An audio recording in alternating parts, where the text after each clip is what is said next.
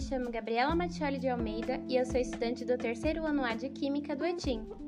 E no episódio de hoje do Science Facts, o debate é sobre acidentes marinhos.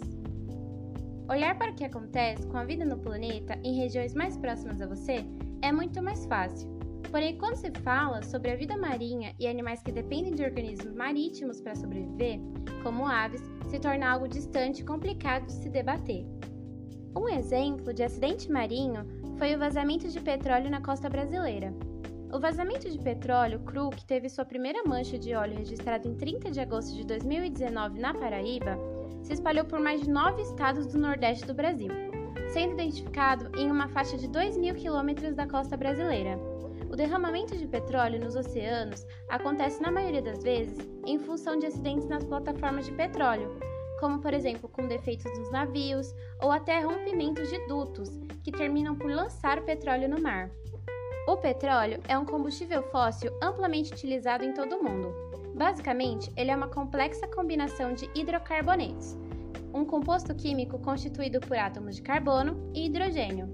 Ele é formado a partir da decomposição da matéria orgânica em um processo que leva milhares de anos para acontecer e inicia-se com o soterramento de material orgânico.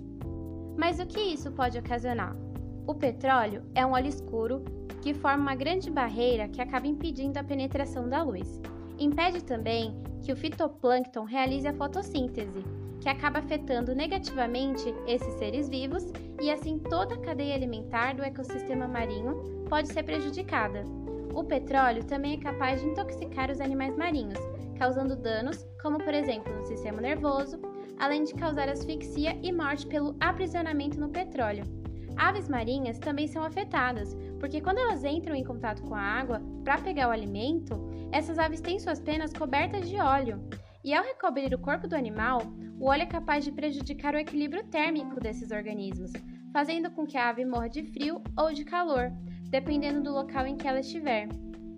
Uma pergunta comum é como que isso pode ser evitado. A contenção das manchas de petróleo no mar é difícil, pois as correntes marítimas e de ar atuam na dispersão do óleo pelas águas. Com barreiras de contenção, as equipes tentam evitar que ele se espalhe para uma área ainda maior. Outro método que também usam para tentar remover o petróleo da água é a aplicação de agentes biológicos fertilizantes, como fósforo e nitrogênio. Esse fósforo e esse nitrogênio vão promover o crescimento de micro-organismos que vão atuar na dissolução do petróleo. Outro exemplo de acidente marinho são os plásticos no oceano. A presença de resíduos plásticos vem aumentando rapidamente nos oceanos do mundo. Um estudo da BBC de 2015 estimulou que cerca de 8 milhões de toneladas de plástico entram nas águas oceânicas anualmente. Alguns flutuam em grandes sistemas de correntes marítimas rotativas, conhecidos como giros oceânicos, em um giro, o plástico se decompõe em microplásticos, ou seja, o plástico fica ainda menor, e ele pode acabar sendo ingerido pela fauna marinha.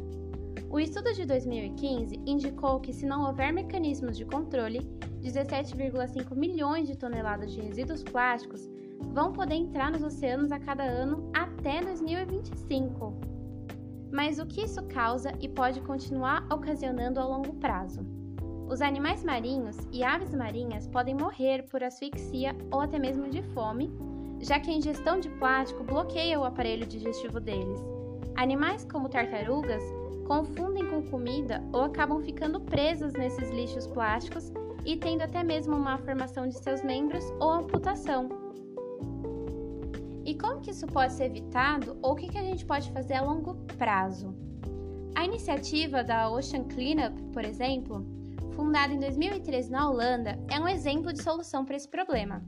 Essa fundação desenvolve tecnologias para extrair a poluição plástica dos oceanos e impedir que esse resíduo entre nas águas.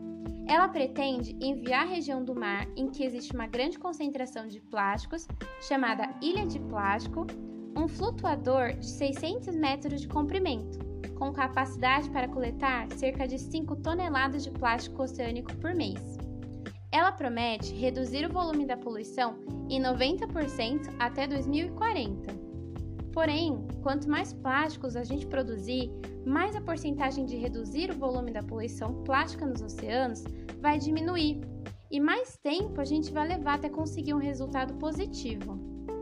Além disso, a gente precisa ter consciência sobre os perigos do plástico no mar e aprender a não descartar de forma inadequada no ambiente e reciclar sempre que a gente tiver oportunidade. E com isso, eu encerro o episódio de hoje e muito obrigada pela atenção!